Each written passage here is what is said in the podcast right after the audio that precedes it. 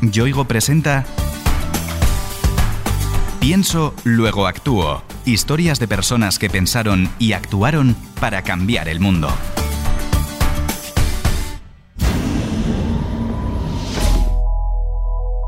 Hoy entramos en nuestra máquina del tiempo para viajar al pasado. Nuestro destino es el año 2012, el 18 de febrero, algo después de las 12 de la mañana.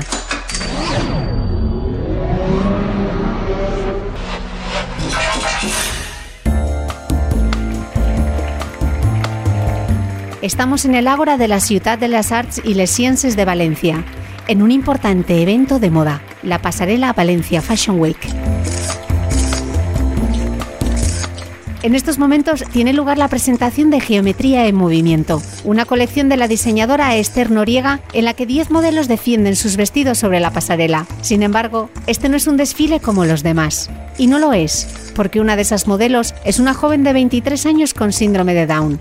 Se llama Paola Torres. Las otras modelos eran hartas y terjadas, muy terjadas, pero a mí me daba igual. Yo me sentí como una princesa desfilando con mi vestido largo. Era mi sueño hecho realidad. La experiencia me gustó tanto que pensé, lo mío es la moda.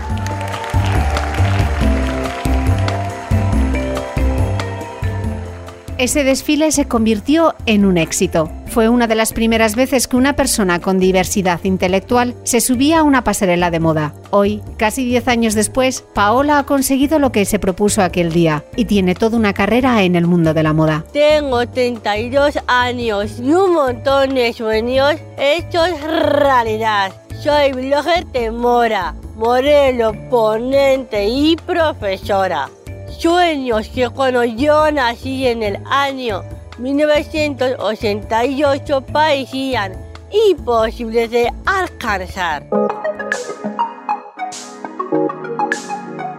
El blog de moda se llama Vía Paola y como ella misma acaba de avanzarnos, también es responsable, junto a su hermana Teresa, de un programa educativo sobre moda y tendencias. Mi hermana y yo pensamos que cuidarte la imagen personal es muy importante para la autoestima, la integración social de las personas con discapacidad intelectual. Por eso desarrollamos en el año 2014 un programa educativo que se llama Escuela de Imagen y Moda Fácil.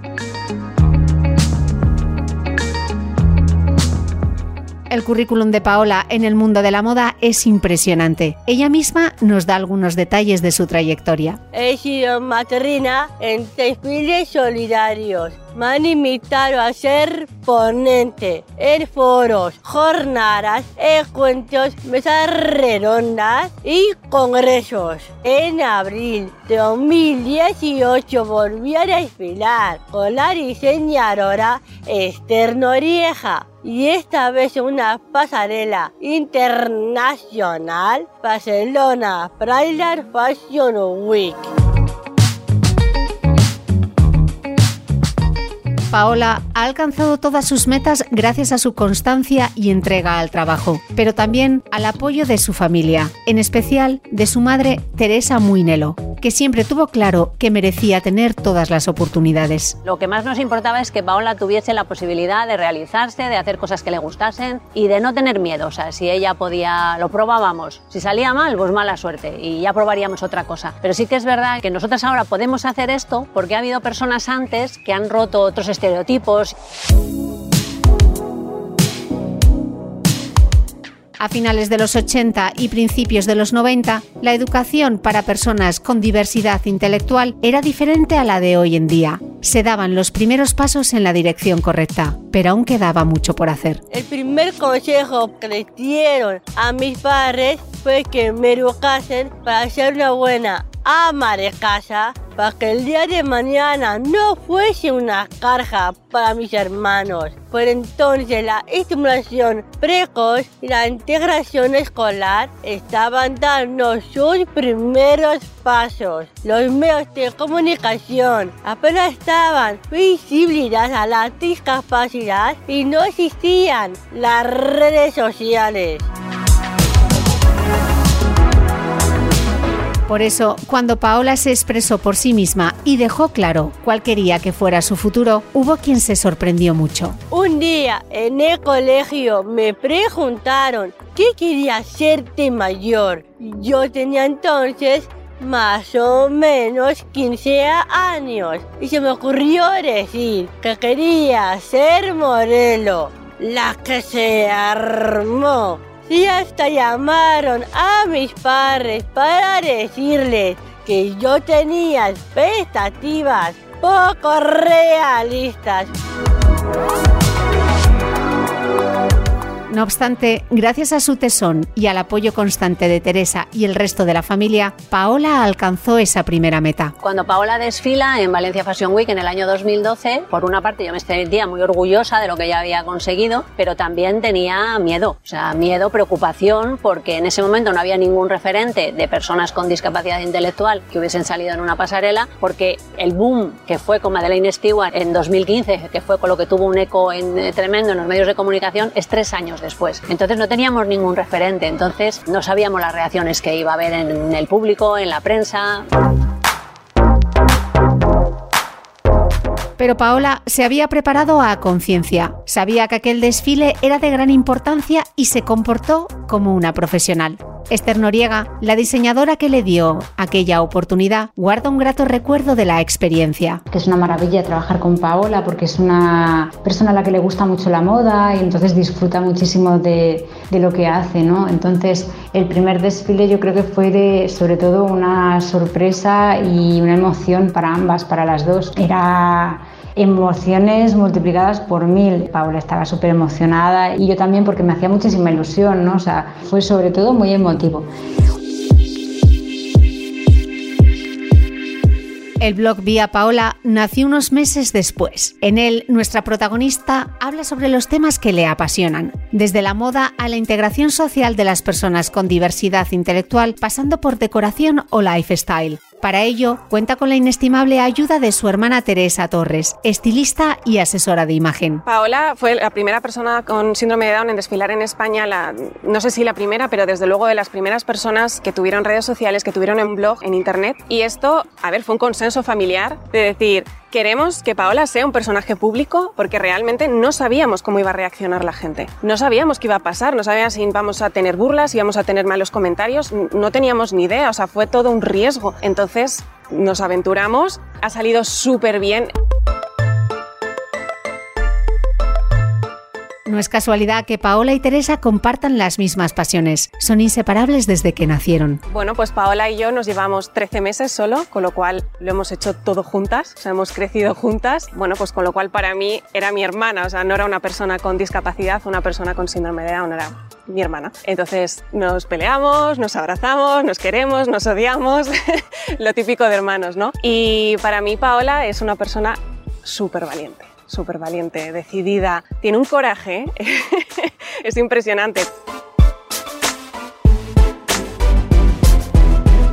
Para Paola, Teresa ha sido siempre un espejo donde mirarse, alguien que le inspira y apoya, que está ahí en los mejores y en los peores momentos. Su hermana ha sido siempre su modelo, su frase de pequeña era yo todo como mi hermana, o sea, era su eslogan, yo todo como mi hermana. Y bueno, pues luego se llevan bien, se quieren mucho y luego, bueno, pues también discuten y, y se enfadan y bueno, la relación normal entre hermanos, pero bueno, es, Teresa es para ella su referente.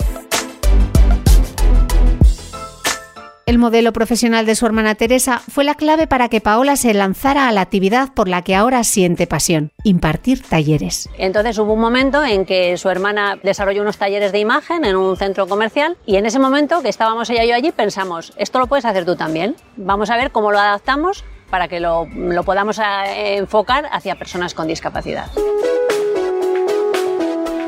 Y así comenzó lo que hoy es la Escuela de Imagen y Moda Fácil y los talleres Vestir Bien es Fácil, un programa formativo del que Paola se siente especialmente orgullosa. Consiste impartir cursos y talleres que están dirigidos a personas con discapacidad intelectual y a los profesionales de atención directa. Paola ha llevado estos talleres por todo el país, por ejemplo, a Pamplona, al centro ocupacional El Molino. Y Chiar Sendra, terapeuta ocupacional de este lugar, nos cuenta qué se aprende con ellos. Gracias a Paola hemos podido acercarnos al manejo de las redes sociales, Facebook, Instagram, visitando su blog, y la última vez que realizamos el taller, por ejemplo, lo hicimos a través de Zoom. Y luego no olvidemos que durante el confinamiento fue un gran apoyo dándonos algunos consejos para establecer rutinas en el día a día, para motivarnos, ayudarnos a, concienciarnos un poco en el uso de la mascarilla. Como ves, Paola lleva la voz cantante en los talleres. Es ella quien se dirige a los participantes y la cabeza visible de todo el proyecto. Doy consejos para elegir combinar bien la ropa, saber vestirse en ocasiones especiales y tú con estilo para que la ropa nos quede mejor. Es una experiencia de emprendimiento y también de empoderamiento, ya que una persona con discapacidad intelectual que soy yo asume un rol social valorado, el de profesora.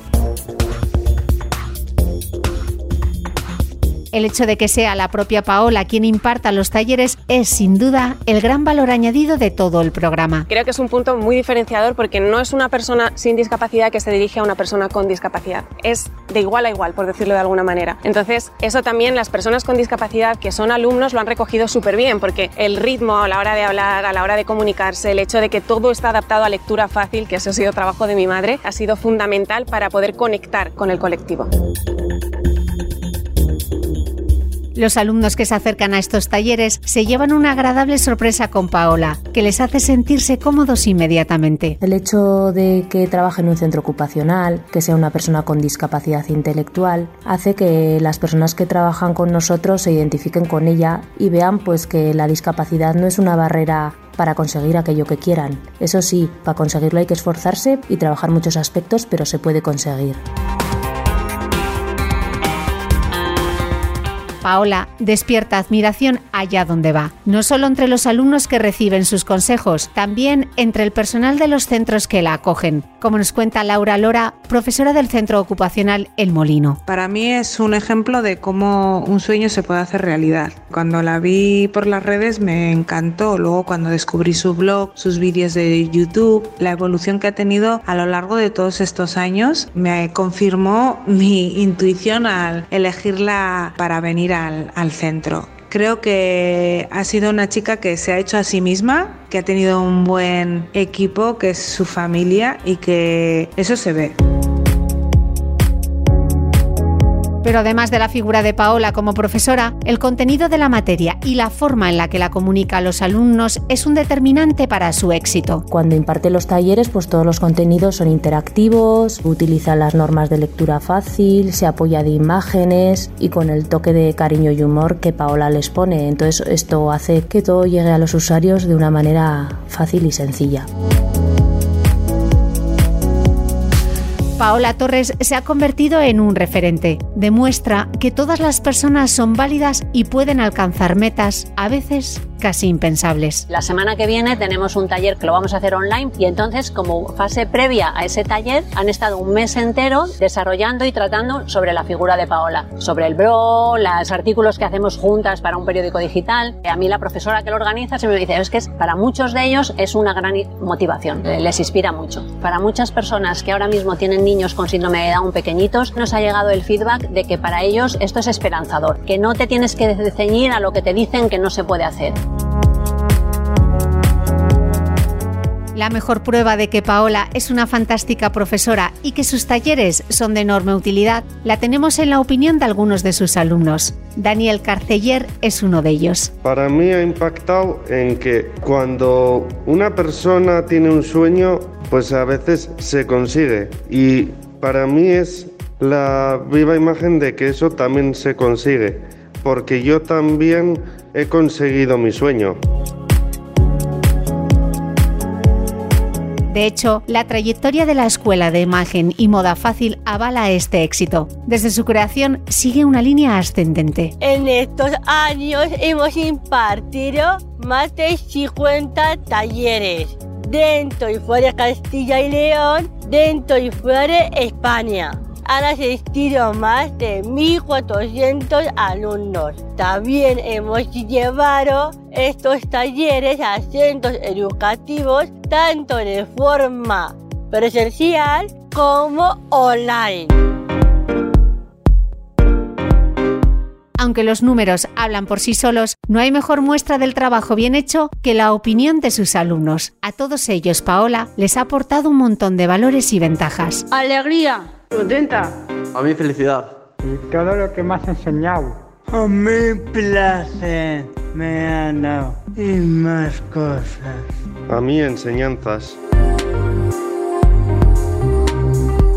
Pero la faceta pública de Paola no se limita a los talleres, sino que también se ha convertido en una pequeña estrella en el universo de Internet. No solo protagoniza sus propios vídeos con consejos de moda, sino que también participa en los de su hermana Teresa. Abrí el canal de YouTube después de hacer un paso por la televisión y como Paola y yo hemos hecho todo juntas, pues me parecía absolutamente natural que ella saliese conmigo, ¿no? El canal está dedicado a moda, pero también como a lifestyle en general, ¿no? Nuestro estilo de vida, cómo vivimos, cómo nos movemos, cómo nos comunicamos. Paola sale sobre todo en los videoblogs y de hecho si hay un tiempo en el que por cualquier circunstancia no ha salido, las personas la reclaman.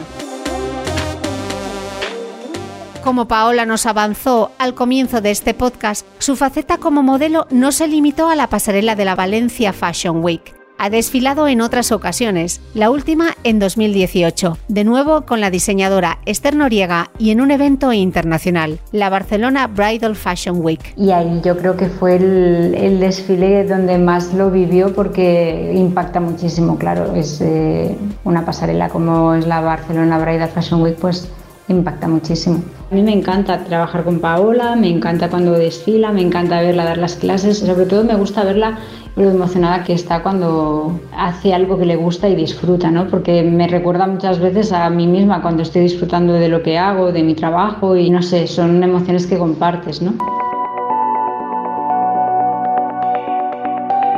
Con semejante trayectoria, no es de extrañar cómo valora a Paola su familia, especialmente su hermana. Siento orgullo y siento emoción. En el día a día muchas veces no te das cuenta y hasta que no tienes un poquito de perspectiva, y ya no solo a nivel individual, el decir, oye, Paola ha sido la primera, no, a nivel colectivo. O sea, esto al final a los padres con niños pequeñines de personas con discapacidad les supone una motivación brutal. O sea, para ellos es genial poder tener un referente más mayor, un referente con 32 años, 33 que va a cumplir, de estas características que ha conseguido tantas cosas. O su madre, que apostó por una senda difícil y esforzada, pero muy gratificante, la de encontrar una vía para que Paola se realizara plenamente, la vía Paola. La sensación que yo he tenido es que cuando nace una persona con discapacidad ya nace con un recorrido que es el que tiene que hacer. Edúcala para que sea una buena madre de casa, que no sea una carga por tus hermanos. Su sitio es el azúcar, el envasar azúcar. Y en un momento determinado lo hemos probado porque yo lo que tampoco quería es que porque a mí no me pareciese, a lo mejor a ella la estuviese haciendo un, bueno, perjudicando. Pero es un poco eso, el salirse del camino establecido. Y esa vía se ha construido sobre cimientos sólidos, tan estables que quien ha colaborado con ella tiene claro que repetirá en un futuro. Creo que tendremos una relación profesional a lo largo de los años y no será una relación que se quede estable, sino que tal y como es ella, cambiará y se transformará a medida de las circunstancias pero nada de esto se habría conseguido sin la implicación constante de la propia Paola, la gran protagonista de esta carrera de fondo. En estos años, lo que he aprendido con Paola es el valor de la paciencia. En una sociedad en la que todos buscamos la recompensa inmediata, o sea, todo tiene que ser ya, he aprendido el valor del hacer las cosas poco a poco, con constancia, con disciplina, que al principio no se notan, pero que conforme van pasando los años es exponencial el avance que se tiene. Entonces, para mí, lo que hemos aprendido es el valor de la paciencia. Para Paola no hay reto imposible. Es un ejemplo de lucha y normalización. Lo ha demostrado a lo largo de sus 32 años y lo seguirá haciendo por mucho tiempo. Mi hermana y yo con el apoyo de nuestra madre pensamos llegar juntas hasta el infinito y más allá.